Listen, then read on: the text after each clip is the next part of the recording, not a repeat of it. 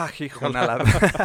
Bienvenidos a La Chirinola, una producción de Brújula Política donde analizamos, platicamos y opinamos de política, historia y noticias que pasaron en la semana.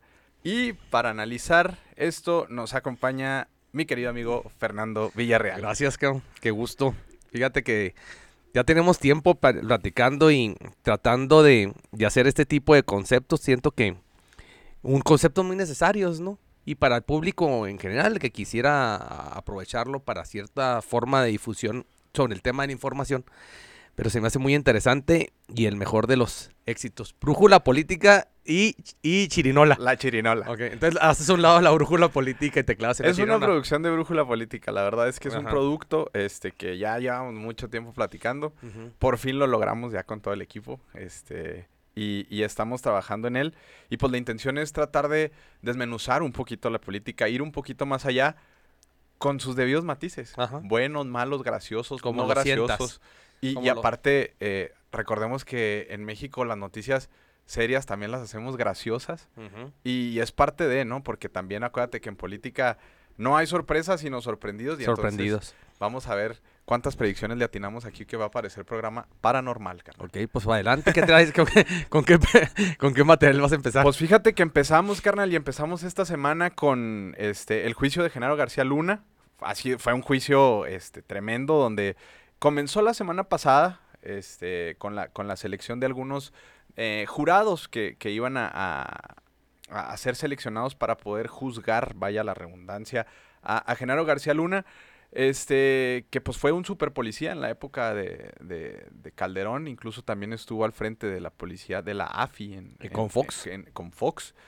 Este, y bueno, el primer testimonio que ofrecen los fiscales de Estados Unidos es el grande, Sergio Villarreal, Híjola. que fue detenido por allá por los 2000, no, no recuerdo bien el año, y dentro de su testimonio, pues platica cosas muy interesantes. Platica que se reunía constantemente con, con, con Genaro García Luna, que le entregaban algunos milloncitos mensuales para, para que les diera protección. Incluso dijo que ayudó a crecer al cártel de Sinaloa, Ajá. ajá. eh, que en algún momento... Esa era la filosofía, ¿no? El- el- lógicamente era el posicionar un solo cártel a nivel nacional.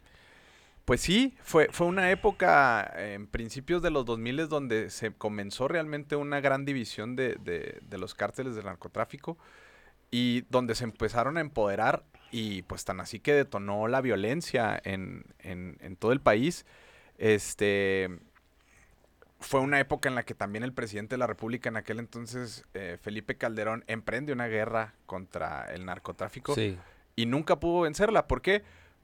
No, yo creo que nunca contó con el poder que tenían los cárteles financieros para poder combatir tanto al ejército como a las fuerzas Claro. federales, pero también yo creo que nunca tuvo este o bueno, más bien no contaba con que el gobierno estuviera tan coludido que les pasaran información. O la pregunta es, ¿estaba coludido Felipe Calderón? 100%.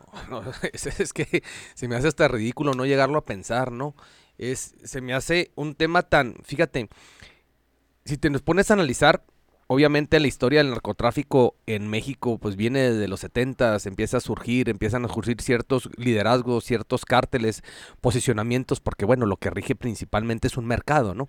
El mercado donde bien dicen eh, la política la- Latinoamérica, en América Latina nosotros ponemos los muertos y en Estados Unidos ponen las narices, ¿no?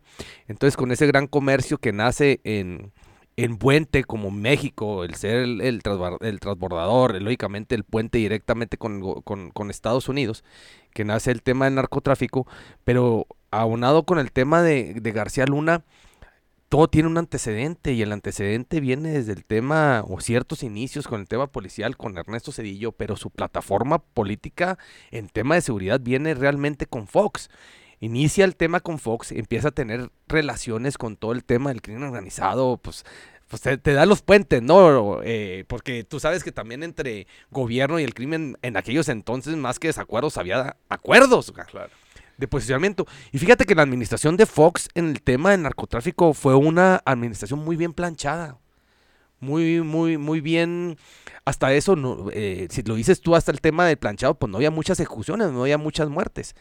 Pero, aunado el tema nacional, lo que viene a retumbar aquí en Chihuahua, recordemos que entra Felipe Calderón en el 2006 y teníamos nosotros un gobierno con José Reyes Baeza, donde entra él en el 2004 y aquí no me había un solo orden, hasta cierto punto que dominaba el Estado, que era el, cártel de la línea, ¿no? Así es. Y con una línea, pues que también yo creo que eh, eh, tanto fue que el gobierno del Estado tenía sus, también sus acuerdos con ciertos temas de la línea. Entonces entra el gobierno Calderón en el 2006, hace sus ajustes a partir que le declara la guerra contra el narco, pero oh sorpresa que nos llevamos en el estado de Chihuahua, que el grupo que iba a dominar a gobierno federal, pues era aliado, era el otro cártel opositor. contrario, claro. Contrario, opositor. Y yo lo recuerdo muy bien en el 2007. Era noviembre, diciembre. El primer acto en una de las principales avenidas en Ciudad Juárez, cabrón, que es el, Paseo de la Victoria y, Tomás, y Tomás eh, Fernández. Como ocho ejecutados en, un fin de semana, en un sábado a mediodía. Y de ahí para el Real, cabrón fue un pinche desastre encabronado. Y luego imagínate los pros y los contras, ¿no? Donde el gobierno federal te dicen, oye, cabrón, el ajuste va a ser, porque lo decían directamente en las fiscalías, güey, los delegados, pues pregúntale a Peniche, cabrón, no hay que rascarle mucho, güey. Sí, claro. Los delegados directamente con la fiscalía, con todo el poder del gobierno federal, a posicionar un cártel en Chihuahua, que era el cártel de Sinaloa, güey. Y en contra, el gobierno del estado, que sus ajustes y sus arreglos si no, le pregúntale a la ex procuradora que, hijo, la que todos estuvimos padeciendo muchísimos temas, pues era el cártel de la línea. Entonces decías, pues estabas entre azul y buenas noches. ¿Qué tan desmadre desató esto que fue una carnicería que tener a Ciudad Juárez nuevamente en parámetro nacional e internacional, güey, como la ciudad más violenta del mundo.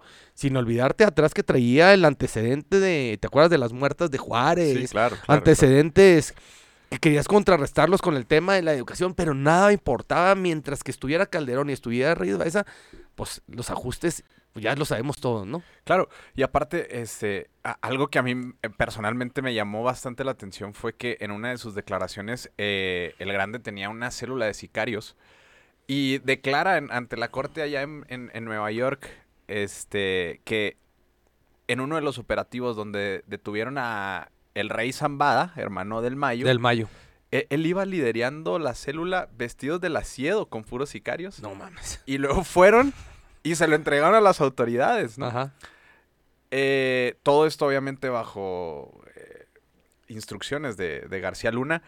Y, hay un dato muy curioso aquí.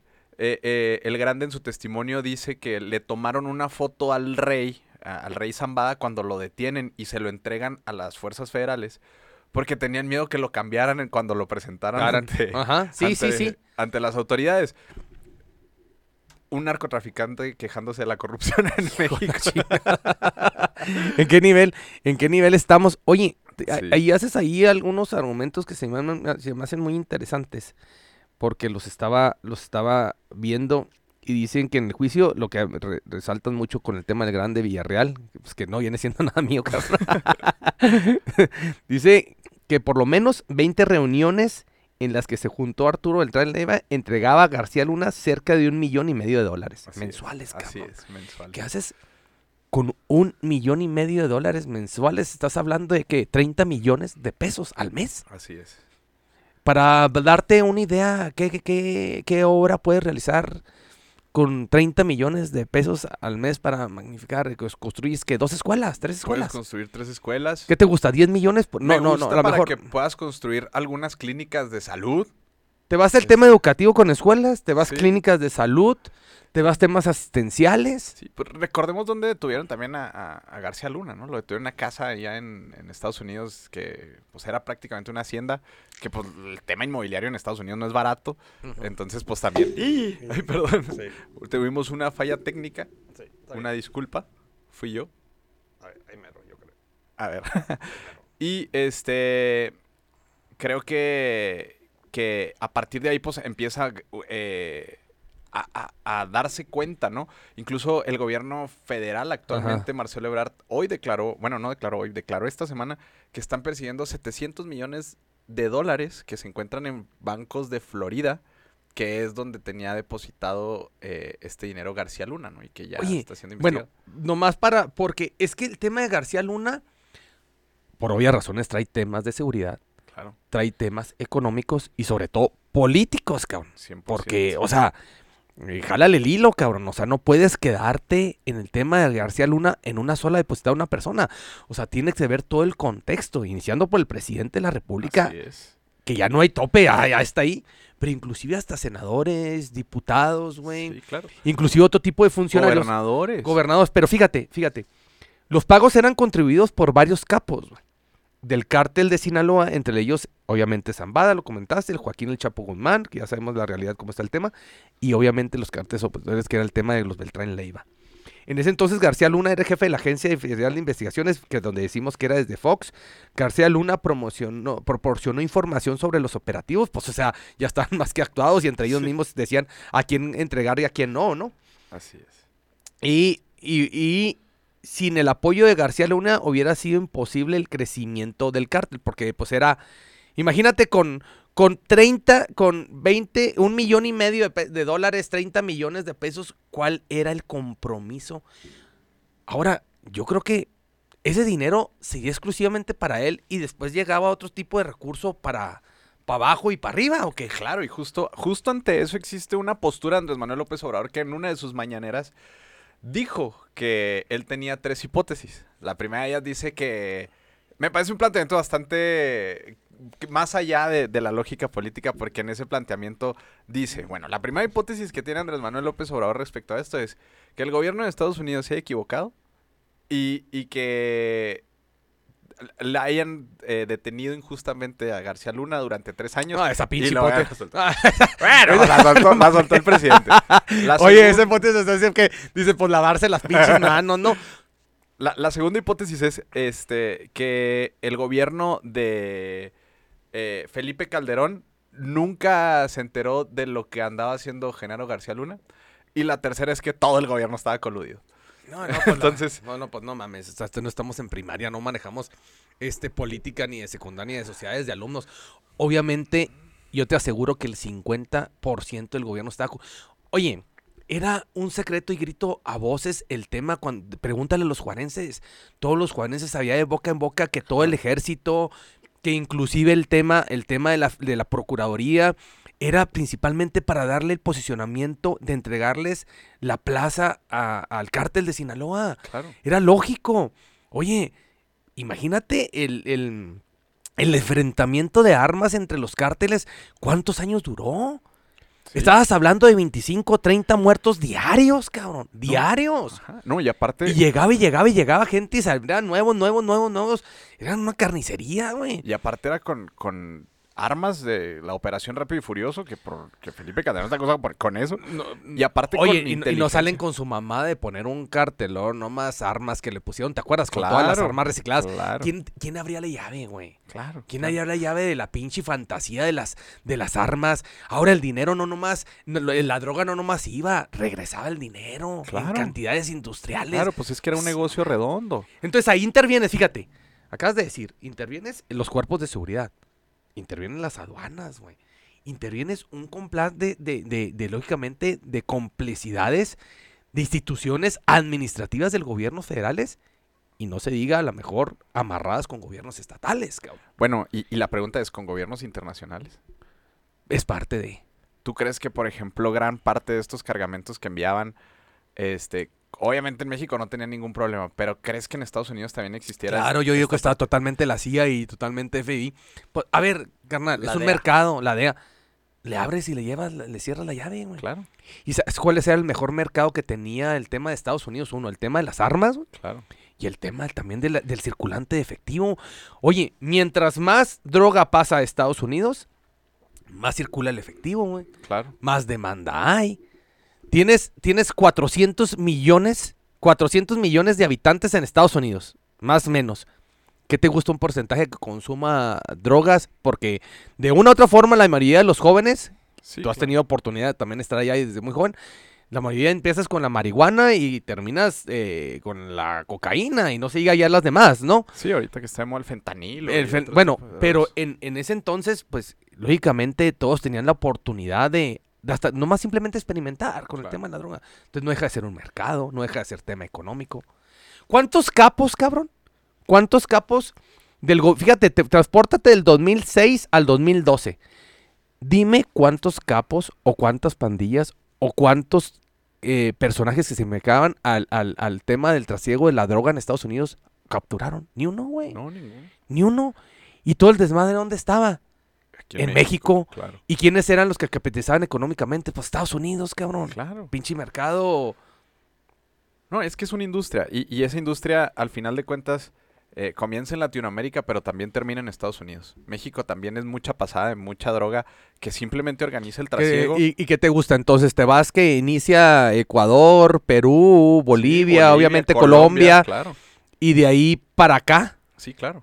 Por las vías, llámese por vía el Pacífico y Atlántico, y órale, por todos lados. Sí, claro. Marítimo, aéreo y terrestre. claro.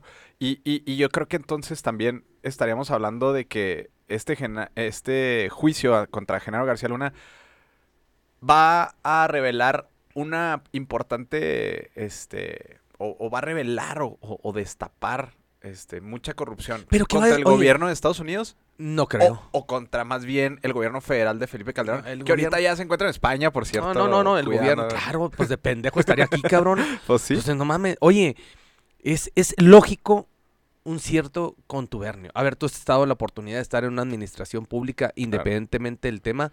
Las informaciones y estrategias positivas o negativas suben o bajan. Claro. Tan sencillo como eso. Ah, Oye, sale con el debido respeto, pues me queda claro que es la familia. Sale Margarita Zavala, diputada federal, gracias a Dios que es diputada federal, güey. Pues hasta porque tiene fuero. Pero diciendo que su esposo, que su esposo Felipe Calderón. Uno, fíjate nomás entonces la pendejada, porque hay dos vías. Claro. La pendejada es que, que no estabas enterado, pues entonces a quién chingados con quién contabas, ¿no? Porque no había personaje que le tuvieran más confianza y que no brillara más en la administración de Calderón que García Luna. No, y era el jefe de seguridad cuando emprendió una guerra, o sea, eh, estaba depositado hacia allá, o sea, podemos hablar de otros presidentes que a lo mejor tenían otras finalidades como el desarrollo social, eh, no sé, pero, Pero es que- este, pero el es que- tema de seguridad Sí, era el hombre más sí, importante pero, de eh, Calderón. pero si te fijas, esas políticas públicas no existieron con el, el- lo- con el tema de Calderón. no, por eso, eh, eh, es el, es el, es el hombre clave en, Todo era en- dar dinero, en- carnal. en toda su en toda su expresión. Fíjate, oye, y si le escarbas más con el tema interno del, la- del gobierno y las estrategias de, de Calderón, se te fueron dos secretarios de gobernación. cabrón. Uno, un amigo tuyo que yo espero que era amigo realmente, que porque hasta lo lloró hasta el alma, este, que se llamaba este, ah, ¿cómo se llamaba? El, eh, muy joven. Muriño. Murillo Car... No, No, no, Muriño. Muri- Muri- Juan Camino, Juan Juan, Camino, Camino Muriño y Blake Mora. Ajá. Que a Blake Mora lo jala, que después de Gómez Montt, lo jala de secretario de general de gobierno con el gobierno acá de, de Baja California, Sí. y lo jala de ahí. O sea, te jalas un secretario general de gobierno, Blake Mora, y te los traes aquí. Y los dos en un accidente aéreo. Así es. Que no sabremos, No, mi Fer? oye, no, deja tú que no sabré, pues no hace falta saberlo, porque fallas técnicas en los aviones, hubo muchísimas teorías, pero entonces ya revelando el tema de, de- de García Luna, pues todo la tragedia, eh, el terror, todo lo económico, todo lo seguridad, todo lo negativo de esa administración, pues no tiene un nombre, tiene nombre y apellido que se llama Gerardo García Luna. Así es. Y pues bueno, faltan este alrededor de 60 testigos que va a presentar más la fiscalía. Eh, de ahí en más los demás testimonios fueron. No se te hace este, que, perdón que te interrumpa, pero no se te hace lo más complicado todo esto. Es, no es el presente o futuro. Es que se nos ha olvidado el pasado. Claro. Discúlpame, este, yo lo, yo lo recordaba y lo vivíamos en tiempos anteriores. ¿Cómo todavía seguía siendo recibido Felipe Calderón en Chihuahua con casi bombo y platillo después de lo lacerante que generó su administración? O sea, que no se nos olvide los reclamos que un solo personaje como diputado, que era Noroña, que tuviera los pantalones y los huevos, güey, de decirle en su cara varias veces en tribuna y no en tribuna, donde podía aprovechar el espacio en comparecencias de gritarle a los cuatro vientos, no nomás sé que era el, el, el narco número uno del país, güey, sino que también aparte el tema económico de cuánto creció su economía en el país. Entonces, cabrón, que vengas con un ridiculez que, que ahorita te sorprenda el presente, es imposible que te sorprenda el presente. no mames, se me hace una burla. Tan descaro que, Se me hace una vil burla que que, te intentó formar un partido, ¿no? O sea, ¿A poco para poder competir, sí, claro. Claro, que estaba formando el partido con Margarita Zavala. Ah, les Calderón. Sí, Calderón. Ah, sí, yo sí. creí que García Luna. No, no, no, García Luna desapareció del mapa. Faltan 60 testigos todavía aproximadamente. Los demás han sido policías que han hablado sobre decomisos, sobre algunas cosas. Y Per- pues, ¿Crees que perjudique a, a Acción Nacional este tema? Me gustaría saber dónde estaba ah, Marco Cortés en el, en, en- en el 2000 no, estudiando en, en Washington, eh, una maestría. sí, A ver. Maru, no nos olvidemos, la gobernadora Maru Campos estaba, fue delegada de Liconza, Así fue diputada federal con Calderón, es una de las principales eh, ovadoras que prende incienso y aplaudedoras de la administración de Calderón, ama y quiere Calderón. es, Claro. Eh, yo creo que también secunda mucho a Margarita Zavala por obvias razones. Este, ¿dónde estaba Marco Cortés? Sería bueno investigar dónde estuvieron ciertos personajes presentes. Por eso te digo, Y creo que tocas un punto muy importante, perdón que te interrumpa. Creo que tocas un punto muy importante en el hecho de qué tanto políticamente, más allá de las acusaciones judiciales, si sí, si no, puede beneficiar esto a Morena o puede perjudicar al PAN, a la Alianza Va por México. Es que sí, sí, eh, lo, lo- lo tienes que tocar a huevo el tema de la política, pero la neta, qué desagradable. Vuelvo a un punto que tenga que hacerse un tema político, porque lamentablemente se vuelve, pero que te bases en un presente hacia un futuro gracias a un tema externo, que fue el gobierno de Estados Unidos, que por medio de investigaciones sacan toda una telaraña, ¿no? De lo que haga García Luna, cuando nosotros la teníamos aquí en México. Sí. O sea, por eso te digo, ¿Y por qué no sería juzgado acá en México? yo creo que tenía más presiones políticas que cualquier otra cosa, ¿no? Los rencores, los revanchismos. A ver, ¿qué pasó con los expresidenciables? No, no tantas cosas de corrupción. Sí, claro. A ver, la, la- la bandera de, de Andrés Manuel, el presidente, fue la corrupción de Peña. Así es. Y fueron las muertes y la narcoguerra de Calderón. Y fue el fraude con Fox. No sé si se ha tocado con un pepino. Entonces, ¿cómo si era tu estrategia? Pues vincúlalos. Haces una consulta ciudadana para... Una consulta, ¿no? Ciudadana para ver si los investigas o no. Y la gente, pues, le valió un pito. O sea, no Sí, le claro. importó. Pero son temas de oficio. No son temas coyunturales ciudadanos. Es una realidad. Entonces, con este tipo de ejercicios, pues jálale la tenebra con muchos de los funcionarios que fueron con, con, con Peña y te rebota hasta Peña en el tema económico, con Fox y te rebota hasta Fox. Entonces, Pues sí, pero el problema es que los tienen que juzgar en Estados Unidos y no aquí en México. eso es lo más triste. Eso es lo triste. Eso es lo triste. Así es. Eso Porque aparte, triste. más allá de las muertes y todo lo que se pudo haber causado en ese cementerio de que se vivió en esas épocas, eh, el- lo único por lo que lo puede juzgar Estados Unidos es por narcotráfico. O sea, no lo puede juzgar ni por las No, no, pues muertes ni por no, nada más. no, no, Entonces, realmente en. México yo creo que serían muchísimos Y tal parece que lacera más al, lo platicaba ayer con diferentes amigos, lacera más al, al ciudadano, al, al, al- sí, al ciudadano común, al gente común, lacera más inclusive temas de corrupción que inclusive de muertes. Sí, claro, indigna más. In- ¿Por qué? ¿En dónde vendrá ese, eh, ese, ese apartado al- al- ancestral en el ser humano? Oye, lo comentábamos, cabrón. Dejó 28 mil huérfanos en Chihuahua este persona, este pinche Una cabrón locura. de este junto con Calderón, güey. Y alguien recriminó. Ayer lo comentábamos. El tema de los, de los, de los, de los familiares difuntos, de lo del tema del cerezo aquí en Chihuahua y todo ese tema, dejó huérfano. Y nadie habla de eso ya, güey. O sea, a nadie le importa. Pero no, cabrón, te robaste tres kilos de papas o estas cosas y ah, la gente sorprende, ¿no? Son temas yo creo que después de, de a otros puntos analizar, pero... Cuidado. no, no te preocupes. Pero se me hace... No te preocupes. que, güey. Espérame. Ay, güey. Pues así es, mi Fer. Y, y yo creo que también existe este la lógica de que este juicio todavía va a dejar algunas sorpresas. Hay muchas cosas que, que aún están. ¿No tienes tu cámara? Eh, No, no, no, no, yo sé, yo sé, yo sé. Ah, No, nomás mi pregunta es, ¿dónde está lógicamente la cámara? Tiene un apartado que se abarca bastante hacia arriba hacia abajo. Ah, ok. sí. Este, vienen muchas cosas, vienen muchas sorpresas en este juicio, faltan muchos por declarar. Este, y veremos qué pasa, porque la verdad es que es algo que va a trascender a nivel este ¿Qué más puede trascender si ya... local. A ver, Emanuel, ¿qué más puede trascender? Yo esperaría Si ya que- sabes las muertes que ocasionó, ya sabes el tema de, de la corrupción que ocasionó, ya sabes las complicidades que tiene, ya sabes absolutamente el tema económico, que todo las estrategias de seguridad, todo, o sea, ya lo sabes. ¿Qué más puede trascender? Yo esperaría una Si ya está- si ya de está un preso. Ah, ah, o sea, tú, tú, te, tú te vas a la, a, la, a la carnicería que por primera vez esté en juicio un expresidente. Así es. Yo creo que puede ser la gran Y oportunidad. obviamente por la estrategia de Estados Unidos, Claro, claro, no de México. claro. Pero Por eso entonces decimos, entonces, ¿cómo, cómo van a saber más los de allá que los de aquí, güey? O sea, ¿cómo? pues intereses, ¿no? Al final de cuentas. O cuidados políticos. Pudiera ser también. Pudiera ser también. ¿A quién le tendrá más coraje el presidente Andrés Manuel, a Fox o a Calderón? Yo creo que a Calderón. Yo le tendré más coraje a Fox, porque fue el culpable del tema de Calderón. Y eso que a Fox yo creo que no le quedó a otros, no era su gallo realmente Calderón. Yo creo que te aseguro que ap- apostaba más por Santiago Krill. Sí, yo, yo creo que la consecuencia, el hecho de que, aparte, digamos, con Calderón se buscó la parte del desafuero, este, y, y- y esa parte siento que fue muy lacerante en la carrera del actual presidente Andrés Manuel. El...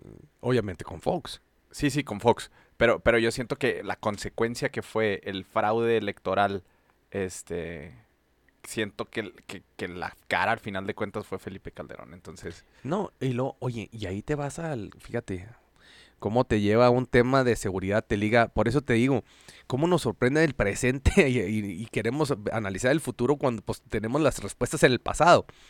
Imagínate el contubernio político que tuvo Calderón con Peña Nieto para que no llegara otra vez, para que perdiera Andrés Manuel. así es. Que, que yo siento que en, en esa campaña, al menos Peña Nieto tuvo una muy, muy buena Nos campaña. her- her- her- nos- sí, pues era un, era un y- producto. Era un nuevo producto, exactamente, que luego pues ya Femenino las 100%. consecuencias. sí, Y que después lo, todo el mundo dijo, bueno, pues sí, no nos dimos cuenta que la boda con la gaviota era esto y esto y aquello. Entonces, fue, fue una buena, una buena estrategia. Oye, pero ¿tú crees que no nos dimos cuenta? ¿O esto- esto- esto estamos pendejos? No, pues es que. Pero yo- es que nadie yo- opinaba. Yo, creo que estábamos tan hartos de. de. de Felipe Calderón Oye. que cualquier cosa que llegara iba a ser mejor. ¿Tú crees que impactaba más el tema mediático de potencial, obviamente, las redes y todo eso, ya en esta administración con Andrés Manuel que con Peña Nieto, no? Sí, en aquel entonces comenzaba apenas a utilizar las redes 2012, sociales. ¿verdad? Así es, así es. Pues bueno, yo creo que son temas, es que es, es- es un tema tan, tan vasto, ¿no? Que un, sola, una, un, un solo juicio de un Sí, personaje nos atrae tanto, tanto, tanto, tanto, tanto material para analizar sobre un tema.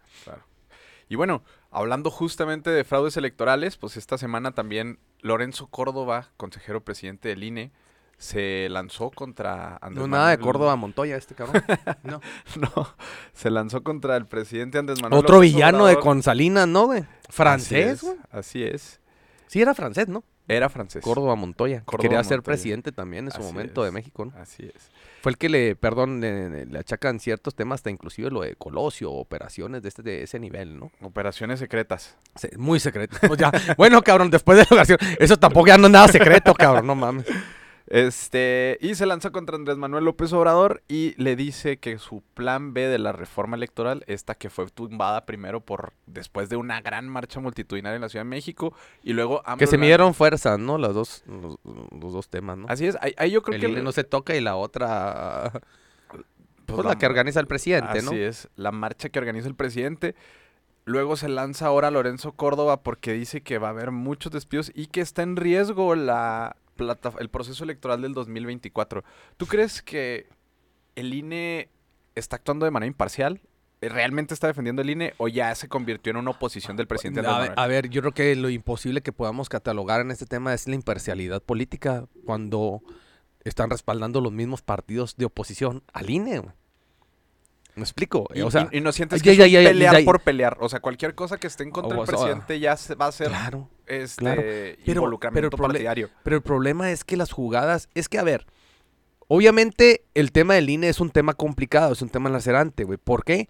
Porque es la única institución que no sé si los deberían de analizar si realmente los mexicanos confían en el INE o no, ¿no? Porque después de lo que pasó en el 2006, con lo mismo Andrés Manuel, con esos recelos, con esos, esos traumas inclusive, ¿no? Esos corajes que, que, todos sabemos esto, pues bueno, se ha lacerado el tema de la institución, de la, de la democracia en México. Y lamentablemente, pues es con la única que contamos, Instituto Nacional Electoral. Entonces, pero el momento de que por propias naturalezas o por tema de la evolución democrática del país, se tienen que hacer ciertos ajustes, son necesarios. O sea, simplemente en sueldos, simplemente en lo que cuesta realmente la democracia en México. Oye, es el segundo país donde más cuesta la democracia, el voto en el mundo, cabrón. Pero en, bueno. el, en el mundo. Ajá. Pero bueno, también el, el INE ha catalogado su sistema democrático como uno de los mejores a nivel mundial y creo que ha sido un posicionamiento que ha tenido siempre. Oye, pues yo creo que yo, yo, yo sí te refuto un poquito en ese tema porque, Sí. porque no lo puedes catalogar por uno de los mejores a nivel mundial cuando supiste que hubo un antecedente de fraude en una de las Ah. elecciones principales del país, güey, que es la del presidente de la República. Porque de que hubo, lo hubo. Claro. Y ahí viene el antecedente de este, ¿quién era el presidente cuando estaba este... Ay, cabrón, que todavía hace libros sobre el tema de democracia. No recuerdo quién era en aquel entonces. Ponle el presidente, ponle presidente del, del, de- del INE en el 2006. Ahí está. Ponle este pinche personaje, sí, cabrón, no mames. A ver, vamos Pinche a burla. ver. Vamos a ver. Luis Carlos Ugalde. Ok, Luis Carlos Ugalde. Ugalde. Ujú. Ok. Mm. Entonces, a lo que voy, como, como, este, como análisis o simplemente como un ascendente, no voy en la teoría de, de- de decir que, que, que el INE tiene unas elecciones 100% responsables y 100% democráticas cuando hubo una falla de las más importantes en la época de la política de México. La historia hubiera sido totalmente diferente. Pero bueno, también ya cambiaron los mecanismos desde A aquel ver, entonces. Ve lo que, fíjate nomás el contubernio. Te trajo de un de una administración que inicia con de primero que nada el cambio el, el cambio democrático de Cedillo a Fox, ¿no? Sí. Con una te la sabes muy bien, la, la- de la- la esa- araña sí, pero aparte te la sabes muy bien con un tema mercadotécnico de, de, de que por cierto la campaña de Fox para mí se me hizo Yo. Eh, el hoy, güey, el ya basta, eh, lo cochino, lo marrano, a mí se, lo, lo que decía, lo, lo majadero a mí se me puede quitar, pero ustedes lo pinche corrupto y lo ratero, pues nunca se les va a quitar, ¿no? Pero lo que deja la administración de Fox, el contubernio del fraude electoral, que esa, también ese antecedente, pues ve, ve lo que ocasionó la mala Así es, administración de Calderón. Y luego el tema de contubernio de Calderón con Peña Nieto, güey. Pues ve, entonces son antecedentes que, que laceraron mucho al país, güey. Así es. Y, y la realidad es que el fondo de, de esta reforma yo creo que es la cantidad de dinero que se gasta para poder realizar unas elecciones, que es exagerado. E incluso cuando no hay procesos electorales, el INE defiende que sí trabajan y no dudamos que trabajen, pero el problema es cuánto económicamente le cuesta al país, a los impuestos de los ciudadanos, tener un instituto como ese donde tiene empleados al por mayor. O sea, eh, e- esta reforma pretende eh, oye, que pues, se eh, despidan alrededor de 4.000 empleados. una No, no más, no, son o como sea, 10 mil. No, 10 mil empleados y creo que para Chihuahua va a afectar a 400 empleados. Ok. Entonces, es una locura eh, el hecho de... ¿Cada cuánto tienes elecciones? Bueno, pues depende, porque Las también se han ido homologando cada tres años los Y diputados traes tres, federales seis. y cada seis. Ajá. ¿Cuánto, eh, súmale por esos seis años, cuántos millones es el presupuesto por durante esos seis años? Así es. Y, y el dispendio de los partidos también es una locura. O sea, Aparte, porque cuando no hay elecciones, de todos modos reciben prerrogativas. aparte. Es una locura. No, no, no, no, no. O sea, eh, el, el- eh, o sea, te sale con carísimo el mantener una democracia con una, con un antecedente de, de, de este, de fraude y sobre todo, güey, lo que generan los partidos. Y todavía quieren seguir habiendo más partidos. Así o sea, es. Pues se van a presentar muchas este, reformas, eh, muchas, perdón, eh, controversias constitucionales de, de parte, me imagino que de los partidos. El INE ya anunció que va a presentar una en febrero. Y pues todas van en contra de esta ¿tú, reforma. estás, eh, tú no te parece el plan B de... O sea, te- ¿se te hace incómodo que el presidente, un presidente de la República me quiera meter mano sobre la institución democrática que, única que existe en el país? Lo que pasa es que ya tiene matices eh, que se ha politizado y realmente, este, digo, aún ¿Y, falta y el quién los análisis por politizó? parte- ¿El INE? ¿Los partidos en contra?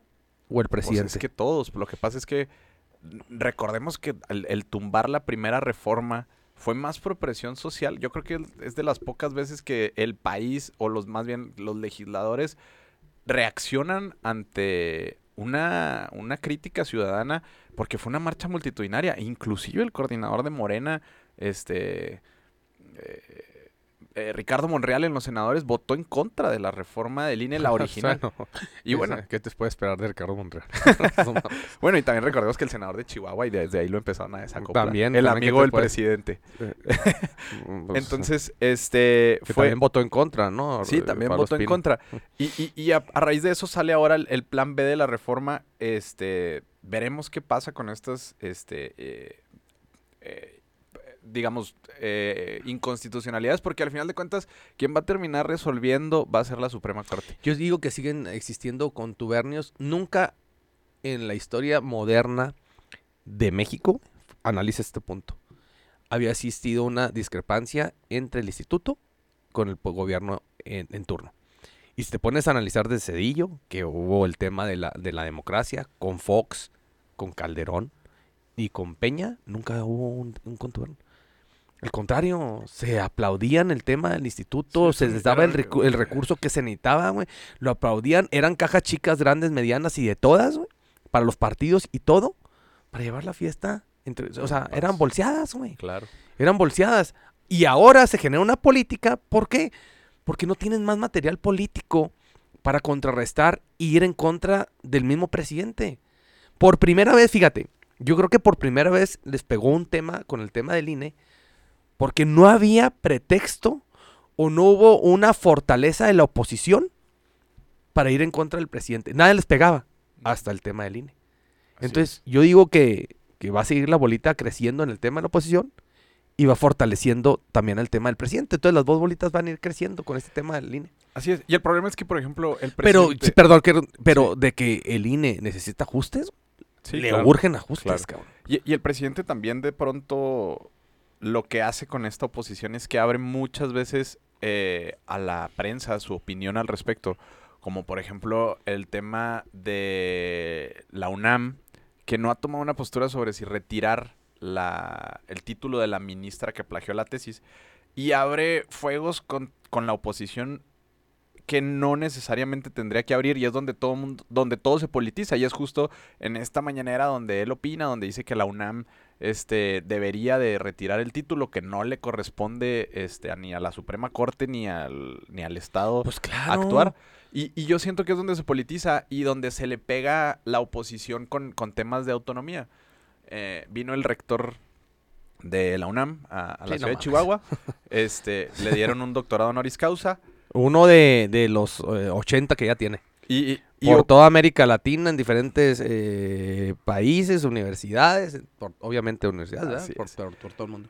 Y opina, este, le preguntan sobre cuál es su opinión con respecto a los dichos de Andrés Manuel López Obrador y él dice que eh, la autonomía de la UNAM nunca escuchó al presidente.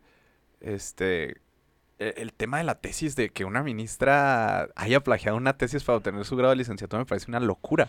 Oye, tocas un punto muy interesante. Autonomía del humano. Ahí sí hay autonomía. Pregúntate, claro. si- aquí sí en la Universidad Autónoma de Chihuahua hay autonomía. Ve las diferencias. Así Cuando y, y- y supuestamente aquí se cri- critican que el, gobierno federal es autoritario. Así aquí, es. aquí este es puro pinches plácemes y, este inciensos entre las instituciones que vendrían a ser autónomas. Desde el Instituto Estatal Electoral, desde el Supremo Tribunal de Justicia, desde la Universidad Autónoma de Chihuahua, el Instituto de Transparencia, Y- todos los institutos con plácemes e incienso a un solo personaje que se llama la gobernadora. ¿No les conviene esa armonía como para los ciudadanos? No, no, no, pues, no, yo no les digo que te mentes la madre, pero sí, pero, pero sí, sí divide tu institucionalidad, para eso estás.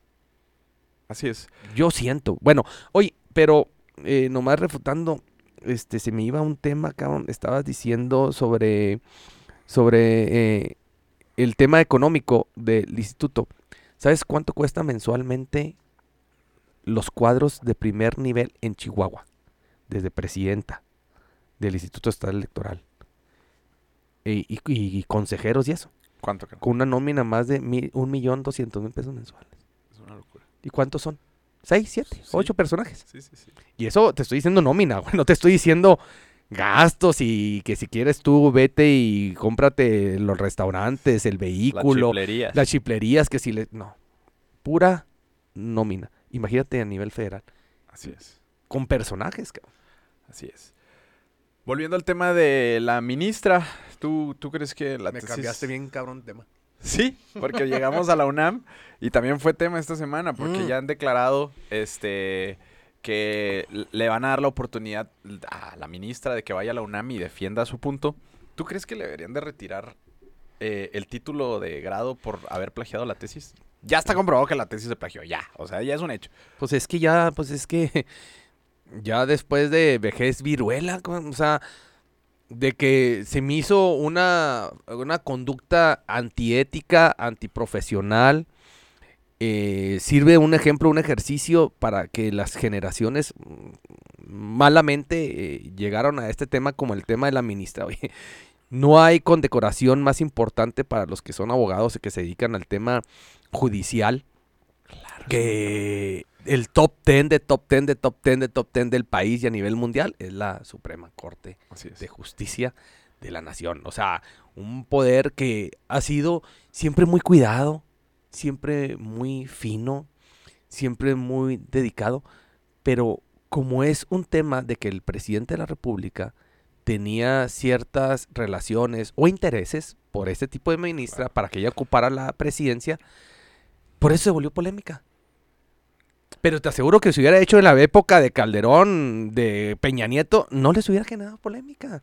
Entonces, eso es lo que voy. Necesitas ciertos argumentos, ciertas bases para generar una, una estrategia negativa para combatir al, al presidente en turno. Pero a lo que voy, generan tanto negativo en contra del presidente cuando el presidente ya no está, ya, ya el día de mañana, ya le quedan dos años. Sí, sí, claro. Y, y la realidad es que el... ¿Tú el- sientes desgastado el tema del presidente? Yo siento que sigue imponiendo agenda y, y todo gira en torno, ¿En torno a, a él. O sea, todo, todo lo positivo o Nunca, negativo nunca gira en en la torno a él. vida política moderna del- de, de México se ha generado eso. Pues no, la verdad Que es tú que analices o recuerdes. e- el hecho de que, digo, Peña Nieto creo que era bastante mediático, sin embargo, el hecho de la mañanera, pues es un... eh, genera agenda, o sea, para los medios de comunicación, ¿qué es lo que consume y la es un lo contrarreste de lo negativo, luego, luego, ¿no? Sí, Porque ahí mismo lo eliminas, ahí mismo cortas de tajo. Pero también, también yo, yo creo y, y soy muy partidario de que también le da temas a la oposición en la... en- le da Porque agenda, te lo, te lo pongo muy, muy práctico.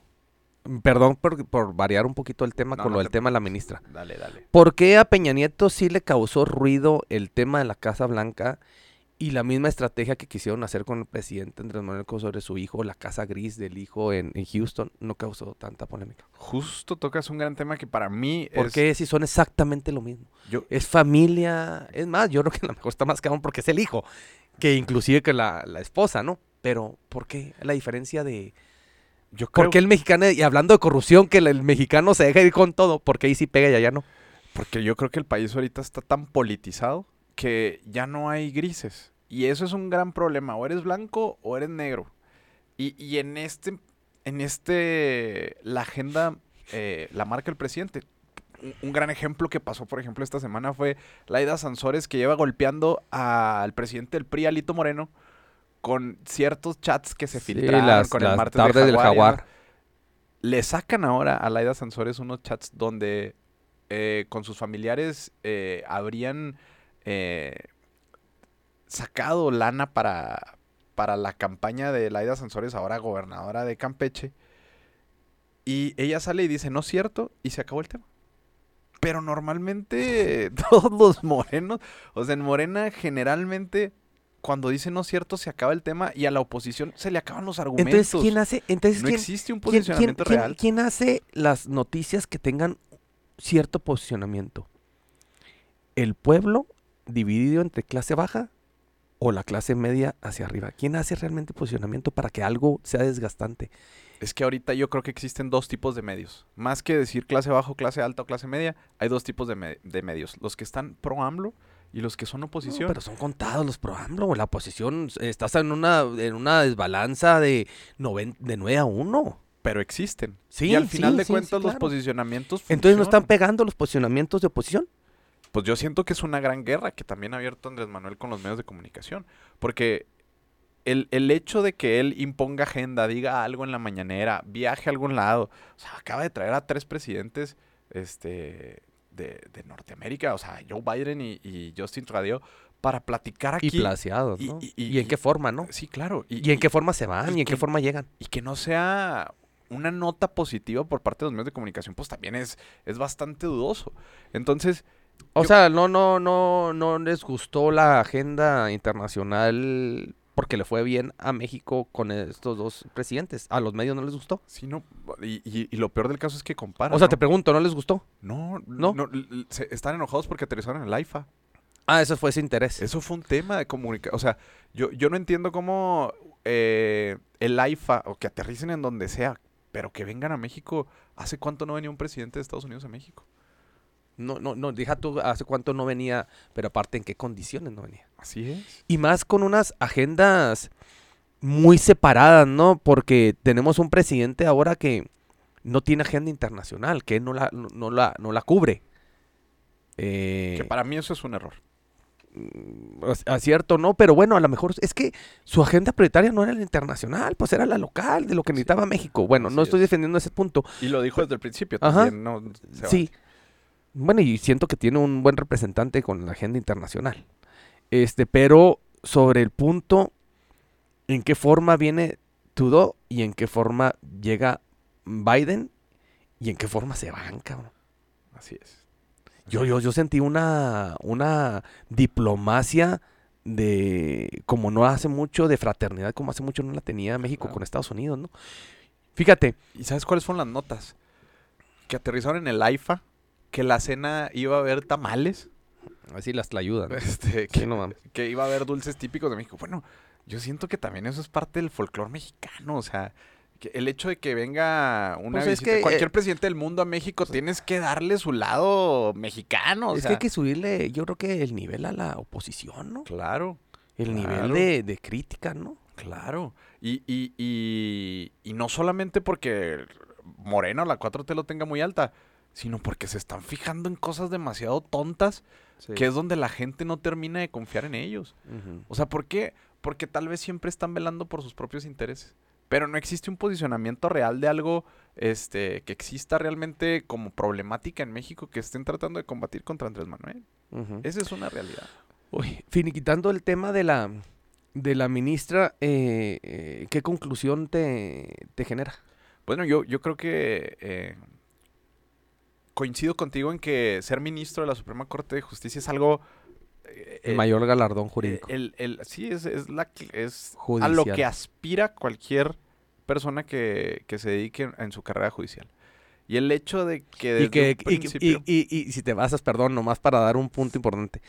Si te vas en todas las universidades que tiene eh, el país, creo que son alrededor de y, a- autónomas y públicas son alrededor de 34 y con las privadas, pone que tengas más de 100, 200 universidades en todo el en todo país y que de esos la todas cuentan con una facultad de derecho. Y sobre ese universo de que se egresan, no sé, cientos de miles de estudiantes egresados y con el tema de derecho, a lo mejor el punto 00001 va a tener oportunidad de ser el día de mañana ministro. Ministro, que claro. son 11 ministros. Claro, son 11 ministros. Y, Imagínate, cabrón. y la relevancia que ha tomado la Suprema Corte, porque antes, pues sí, atendían ahí algunas, pero la Pero nunca relevancia... había estado tan, tan, tan negativa, tan, tan, tan contaminada como ahora, ¿no? O sea, se contaminó, ¿no? Se politizó. politizó, nunca, Oh. siempre le han tenido cierto mucho respeto, ¿no? Y, y yo cierto que el politizar esto también pues, le ha dado cierta relevancia. Por ejemplo, platicábamos ahorita del plan B de la reforma electoral. Va a terminar ahí. Porque no se van a terminar poniendo de acuerdo ni los diputados ni los senadores y va a terminar ahí. Y es una decisión política a través del Poder Judicial. Y el que termine ahí, ¿cuál es entonces el, el- el- el beneficio? Tanto para la oposición como al, al que la, la está imp- implementando Pues como es el ya gobierno. es, ya es un nudo donde el poder legislativo se está quedando en ese nudo Mi duda, atravesado. ok, por eso, mi duda, entonces, ya ahorita en este momento, el INE no cuenta con el recurso que tenía el año pasado.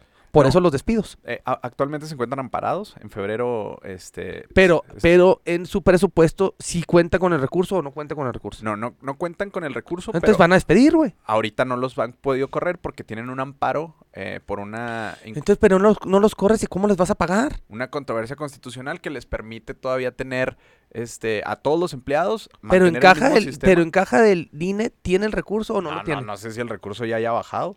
Este, Pero legalmente, a lo que voy. Ah, Legalmente, o sea, en el proyecto, en el proyecto, la ley de del Congreso, ahí está No, el no, apartado no. del INE, ¿tiene su recurso o no tiene? No, porque hay, hay ciertos este, elementos de la reforma que no han sido aprobados. Y apenas van a ser discutidos en la Cámara de Diputados y luego va a subir a la Cámara de Senadores y en los próximos días se va, en el, cuando Entonces, empiece el periodo el, ordinario el- de el- sesiones. el tema que subieron los medios de que se van a despedir a 10 mil funcionarios de- del instituto es Un su- una o sea, que supuestamente. por si esa caso- reforma, que en caso de esa reforma... Ah, ok, yo creo que ya no lo contaba. No, no, es una con- campaña de defensa todavía Ah, para, para poder llevarla a cabo. O y, al, y al ciudadano le...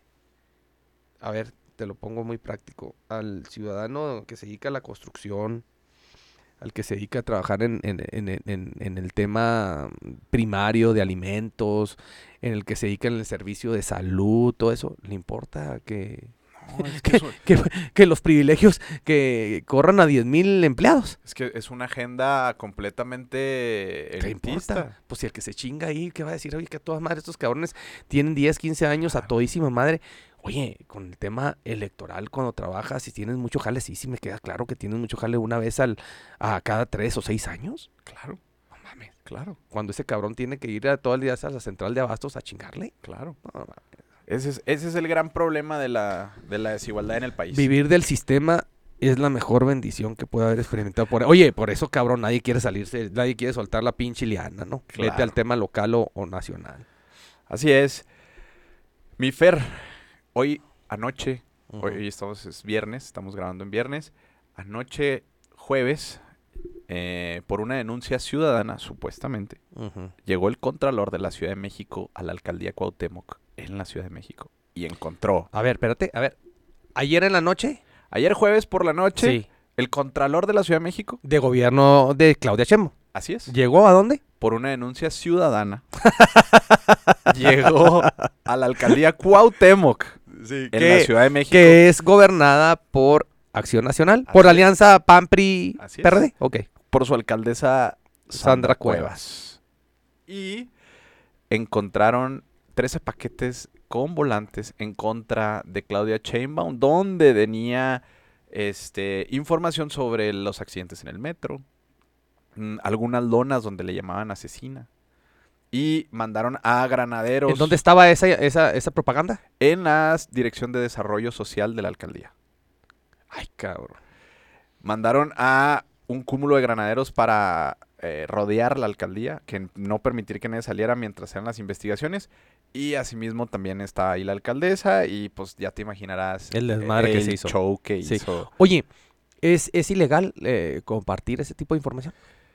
Pues mira, la verdad es que Es ilegal si lo haces de una institución pública. así es. eh, No, no puedes utilizar recursos públicos para propaganda. Y básicamente esta propaganda eh, no, no se sabe a ciencia cierta cómo iba a ser distribuido, pero empiezan las teorías conspirativas y eso es lo interesante, Fer. Porque la propaganda puede estar ahí o no.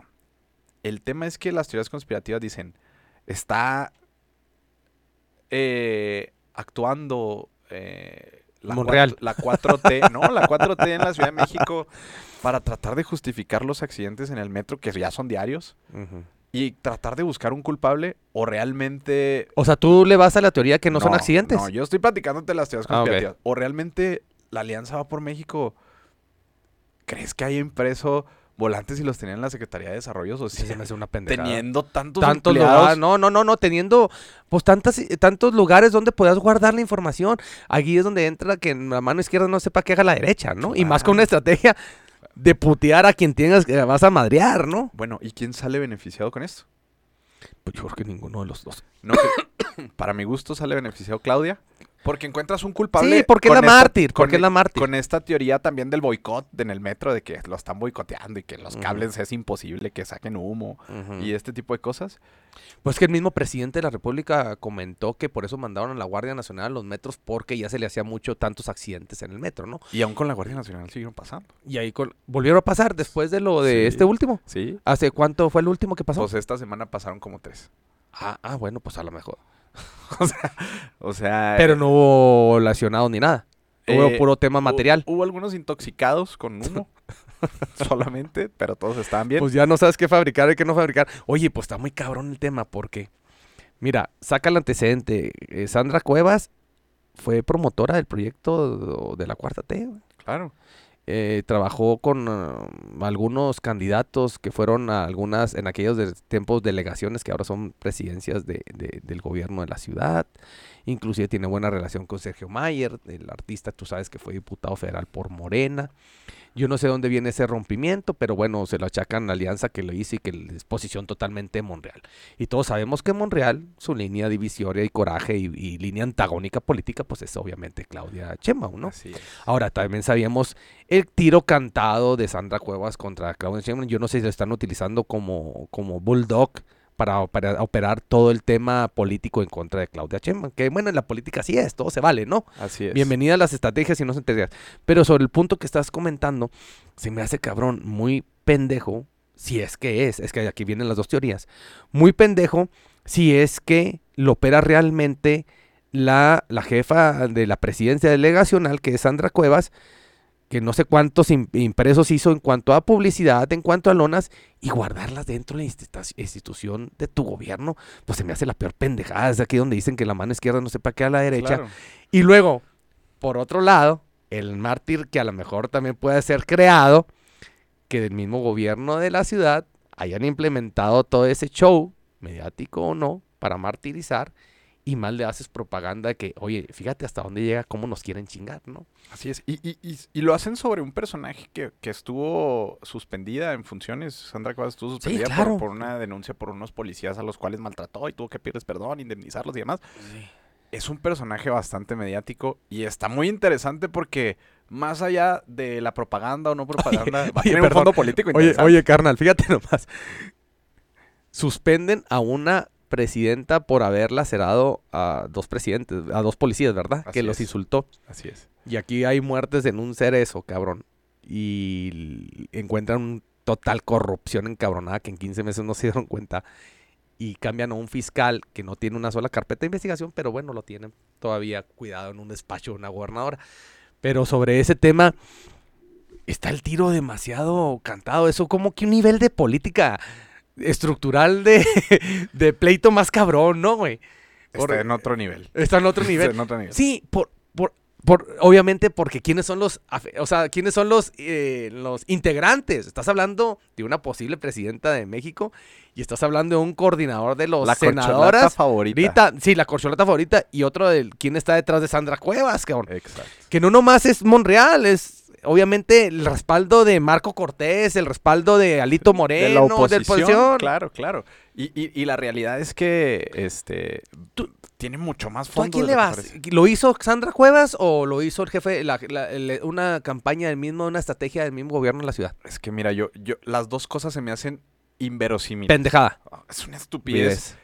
Uno como alcaldesa, sabes, obviamente, volvemos a lo mismo, que todo mundo, obviamente sabes lo que estás operando en tu delegación, en tu alcaldía. Claro. Y tener ahí los volantes es una estupidez. Claro. Porque no puedes confiar en absolutamente toda la gente que está ahí. Entonces, es qué pendeja, entonces qué, qué pendejada de estrategia la jefa de la del Sandra Cuevas, ¿no? Así es. O sea, es. Yo creo que aventarte fue la esa. que se equivocó. Ah, tú le vas a eso. Yo le voy a eso porque se me hace ya demasiado. eh, No, pero si te demasiado pone- lejos tratar de martirizar a Claudia y Oye, pues show. se me hace más, más estrategia más fina la de Claudia que la de Sandra Cuevas. Y es que hay. No hay- mames. Bueno, hay Oye, una declaración para mí que se me ¿A, hace clave. oye, ¿a quién le hablas, güey? ¿A quién, quién llegó ahí al tema de darse cuenta? El contralor de la Ciudad de México. Así es. Y llega grabando y se ve absolutamente No todo. Ahora, hay una declaración No que a mí me pareció bastante.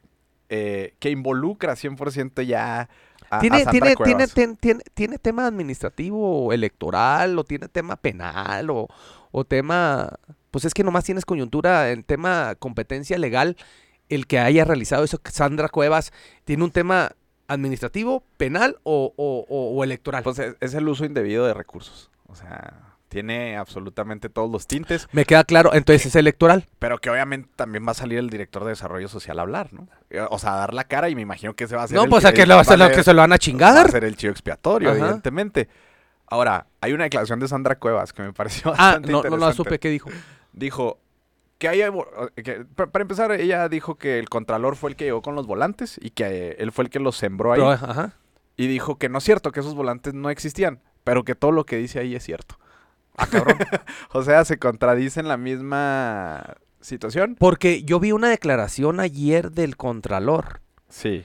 donde el, el contralor especifica ahí muy, muy sin elementos, a lo mejor muy, muy, muy pobres sus, sus, sus, sus palabras sobre un tema tan, tan político, tan fuerte, que el vato nomás se dedicó a decir, no, pues, este, no sé de dónde vienen, no sé cómo estaban. O sea, nomás dijo que llegó, los encontró, los vio y los, y los va a analizar, pero no tenía más información más al, al respecto.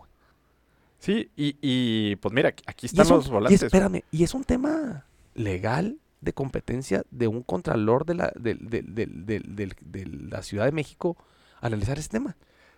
Pues eh, eh, eh, es un... Yo hubiera Es mandado. una facultad de analizar qué se está haciendo en las No, alcaldías. al- legalmente es la facultad del contralor, que no el contralor es con tema interno del mismo, del mismo gobierno de la ciudad, no de... Es un municipio, güey. Pues sí, es una alcaldía. A ver, entonces si pasara eso aquí en Chihuahua, mandarían a la secretaria de la Función Pública. Proba- sí, sería la, la, la vía competente. Se- eh, o sea, es la Porque- competencia porque legal. al final de cuentas es recurso público, ¿no? Ahí está el volante más o menos lo que dice. Dice más de 1800 incidentes. Ay, cabrón. 1800 incidentes en el metro desde el 2018. O sea, que, que no podemos tomarlo por cierto. Eso es lo que dice el volante, no, no que lo Sí, no, yo sé, yo sé. Sí. Mató niños de... ah, no, pues... Del terremoto. No, y luego se meten con el tema del terremoto. ¿Por qué mató? ¿Por qué? ¿Qué tenía que ver la- ahí? Pues no, no. la- mueren 10 mujeres. O sea, no, no fue el pretexto más del metro, porque atacan muchos temas. El 3 de mayo del 21 colapsó el tramo elevado. Y fíjate la pregunta, ¿eh? Claudia convirtió la CDMX en tragedia. ¿La quieres en tu ciudad? Probablemente estén ni siquiera No, contra no, la no, no, no, no, ahí no una termina. revocación de mandato. Sí, no, pero no mames, ahí no termina. Ve lo que dice abajo. Sí, Esta claro. historia continuará por el Así camino es. y la trayectoria política. Así es. Pues Bueno. tiene varias jugadas, ¿no? Como que también le van a seguir tirando. Yo, yo, yo, yo, yo no siento que, bueno, ahí ya viendo el volante, pues se me haría una pendejada que fuera una estrategia política del gobierno de la ciudad. Este, sí es muy fuerte y muy lacerante lo que comentan. Sí le voy a, a un tema maquiavélico más de Sandra Cuevas y, y de sus aliados que otra cosa, güey. Siento que lo detectaron a, a- a tiempo porque ¿quién se beneficia después de esto? O sea, ahí, aquí la beneficiada para mí es ella, porque al momento pues están jugándole sucio. ¿Ella quién? La jefa de gobierno. Ah, Claudia. Sí, porque le están jugando sucio, pero si hubiera salido el tema, realmente como pensaran que hubiera salido, pues a lo mejor sí le hubiera lacerado mucho políticamente a la jefa de gobierno. No, pero aparte. Más porque que- son temas muy fuertes, güey. No, ¿y sabes por qué la beneficia? O sea, porque- hace un tema muy ruin. Mató a los niños del Repsamen con el terremoto. No, Es un tema muy, muy cabrón, o sea, y, y, y, y yo siento que. tipo sale la guardería ABC, güey. Claro, y sale beneficiada Claudia porque le da, digamos, cierto valor a la teoría del sabotaje en el metro. Es decir, la victimiza de tal grado que van a decir, bueno, pues es que todo lo del metro también fue un sabotaje. Ya sabemos que Qué existe una campaña en su contra. Sí, que Y la vuelve a posicionar a nivel nacional como que ella es una víctima, ¿no? Y, y bien o malo el metro, pues ha sido bastante lacerante, o sea, se ha lastimado, ha, ha muerto gente, festejan ahí la apertura otra vez de, de la nueva de ¿Sabes la qué línea pienso yo con 12 ese y es tipo de locura. estrategias que conoces tú el tema político? Vámonos por un tema muy, muy político. Mira, yo siento que ese tipo de estrategias la victimizan demasiado este y la respaldan o la apapachan al momento de dictarizar más el presidente de la República. Así es. Ya lo hizo una vez, lo La- ha hecho dos, lo ha hecho tres, la cobija y más pues, por obvias razones, ¿no? Y por el otro lado, siento que los perjudicados también políticamente, porque pues este la de dónde cortar, pues sigue siendo Ricardo Monreal y le lacera inclusive hasta cierto punto siento yo a, a Marcelo Ebrard, porque cuando pasó lo del metro, fíjate nomás aquí en Chihuahua, cuando pasó lo del metro, yo vi mm, por ciertas relaciones de algunas personas que trabajan con el tema de Marcelo Ebrard di- distribuyendo la información de lo que había pasado como con el solo hecho de decir, mira cómo se cagotea la jefa de gobierno. Sí, claro. güey". ¿Cómo tienes que cuidar la ciudad? Entonces, internamente lo- eh, eh, lo- a- le afecta también a, a estas otras corcholatas, güey.